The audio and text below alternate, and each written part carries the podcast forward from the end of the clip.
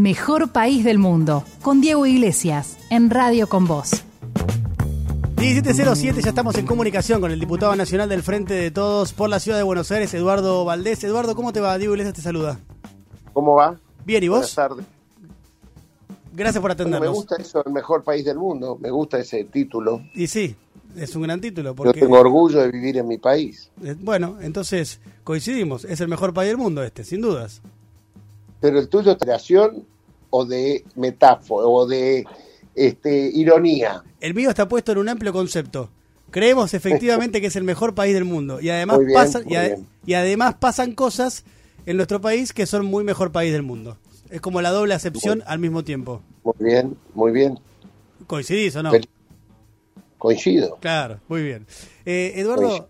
arranquemos. Inclusive, Sí, inclusive el dolor de que haya pasado el intento de magnicidio en un país cuya característica es a la inversa. Nosotros recibimos y arman nuestra argentinidad personas perseguidas por la violencia de su país de origen.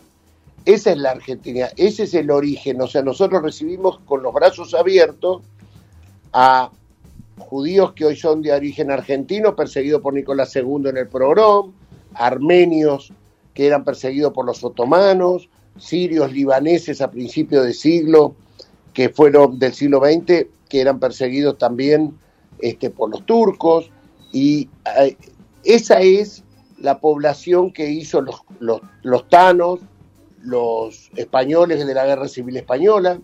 Por eso duele mucho que, que pase esto que pasó, porque la Argentina sea tapa en el mundo, porque haya pasado esto cuando nosotros íbamos a la inversa. ¿no? Este gran país abrazó a quienes eran perseguidos por la violencia en sus países de origen, y la virtud que tiene la, la argentinidad es que todo argentino ama a la Argentina y ama al país de, su- de- del origen de su familia.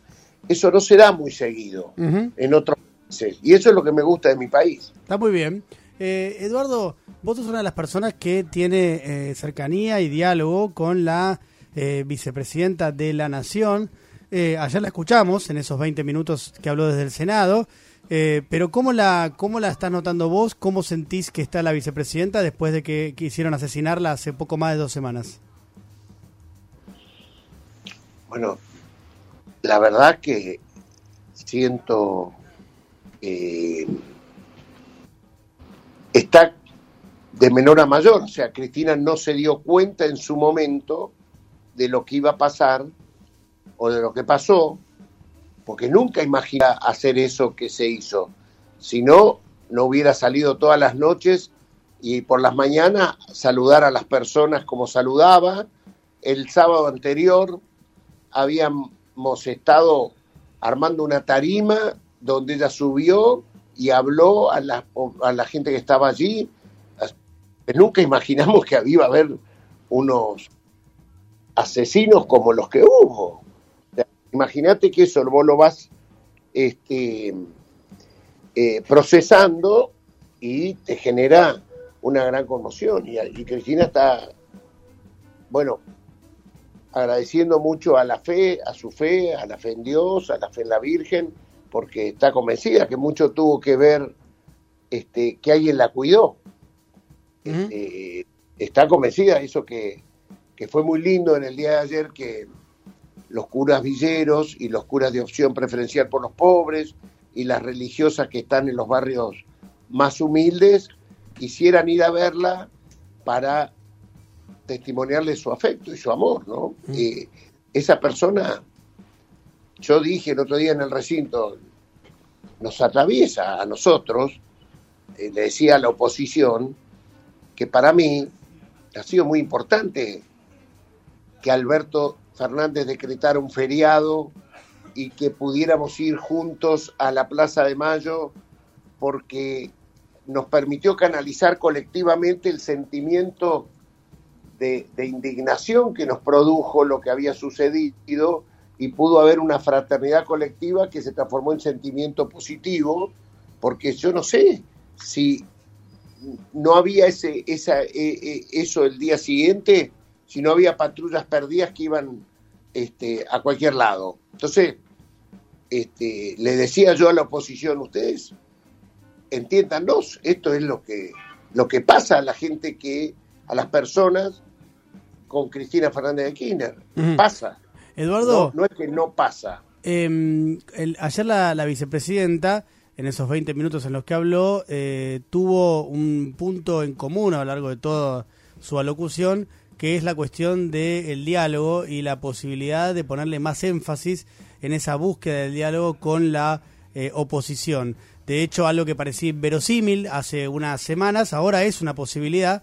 De hecho, vos mismo le mandaste un mensaje al ex presidente de la Nación, ya lo contaste eso, y decía que algo que parecía inverosímil ahora es una posibilidad, que es que en algún momento eh, no se descarta la posibilidad de que haya un encuentro entre la vicepresidenta y el expresidente de la Nación para fijar algunas reglas básicas de consenso democrático que quedó, como decía la vicepresidenta ayer, un poco debilitado o roto directamente luego de que intentaban asesinarla.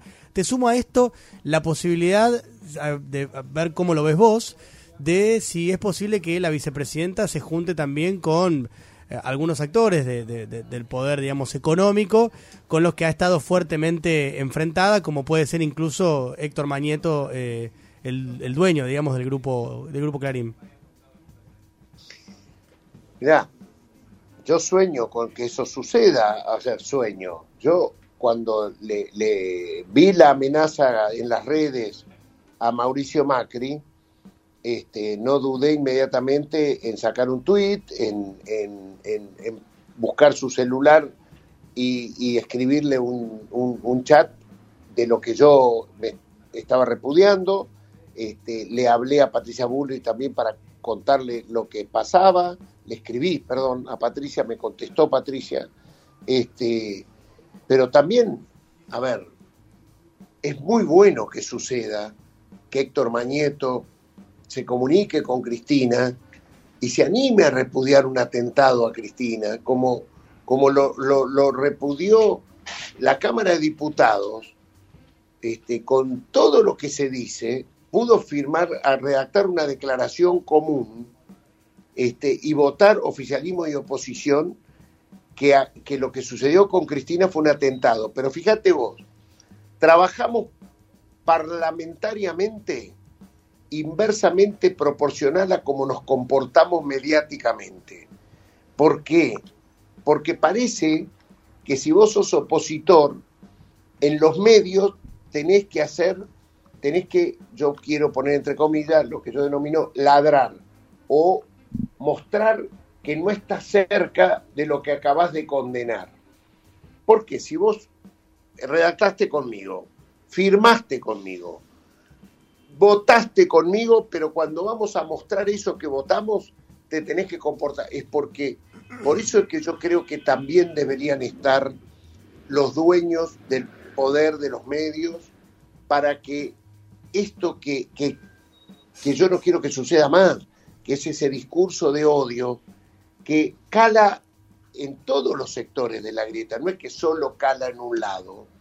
Entonces, este, me parece importante que la, alta, la más alta dirigencia política con la más alta dirigencia del poder económico, del poder sindical y del poder de los medios, porque de nada sirve que estén todos los demás si a mí me van a seguir haciendo que cada vez que me invitan a un programa me tengo que dejar de ser yo para convertirme en un salvaje que tiene que negar al otro que piensa distinto, entonces nos tenemos que matar para que mida y tenga rating.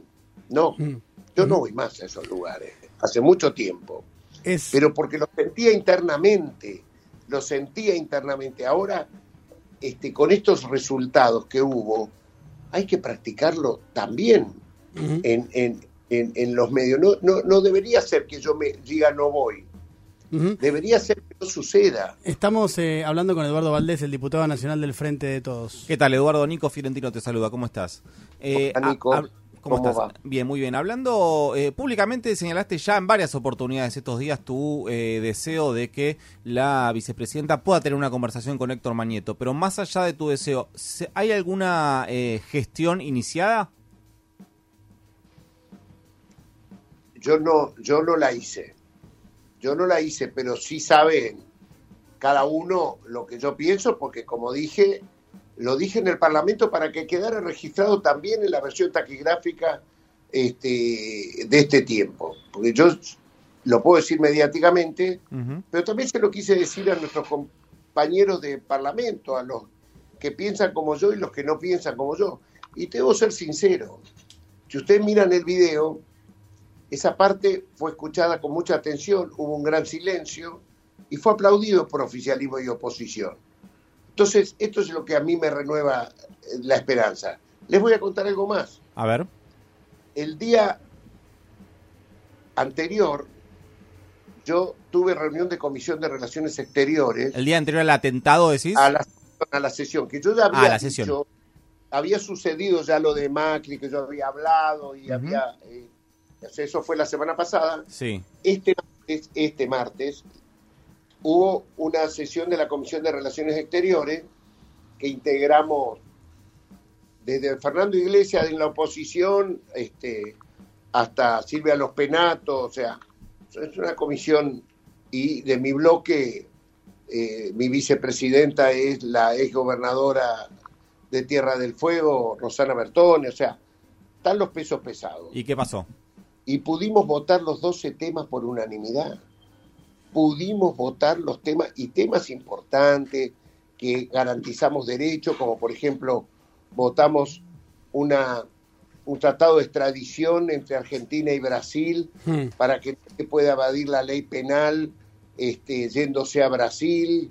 Está muy presente el caso este, de Telma Fardín, o sea, eh, eh, eh, votamos temas importantes en la comisión y pudimos votarlos sin querer sacarnos ventaja uno al otro. Entonces, yo siento, les digo la verdad, siento que vamos mejorando Ayer no fue una sesión salvaje de otros tiempos, fue una muy buena sesión, a pesar de que votamos cosas diferentes, tuvimos que ganar el quórum nosotros, o sea, la oposición no quiso darnos quórum al principio, pero a partir de que empezamos a sesionar, no hubo facturas de esas que se pasan. El discurso de Mansur fue muy importante también el día anterior, el discurso de Mansur. ¿Por qué? Porque eh, el jefe de gabinete vino y tuvo una primera exposición que era responder las 3.200 preguntas que le habían hecho la oposición y en todo momento él nunca hizo referencia a comparar, a decir tal cosa nos pasa ahora porque antes endeudó Macri. No hizo ninguna referencia al pasado del gobierno del 2015 al 2019. Cuando termina su exposición, le hacen algunas preguntas sobre cifras y él les dice, pero escúchenme, ustedes no han entendido que yo no quise comparar, ustedes me están obligando a comparar, ahora les voy a comparar entonces. Pero por eso yo reivindiqué mucho ese Mansur del primer tiempo, que tuvo en sus palabras de una exposición cerca de las, este, la voluntad de generar un diálogo. Bien. Y, y, yo me tomé de las palabras de Mario Negri, que cuando cierra, él también propone un diálogo. Entonces, me parece que estamos mucho mejor, a pesar de, que hay burbujas todavía, Bien. Este, entre oficialismo y oposición.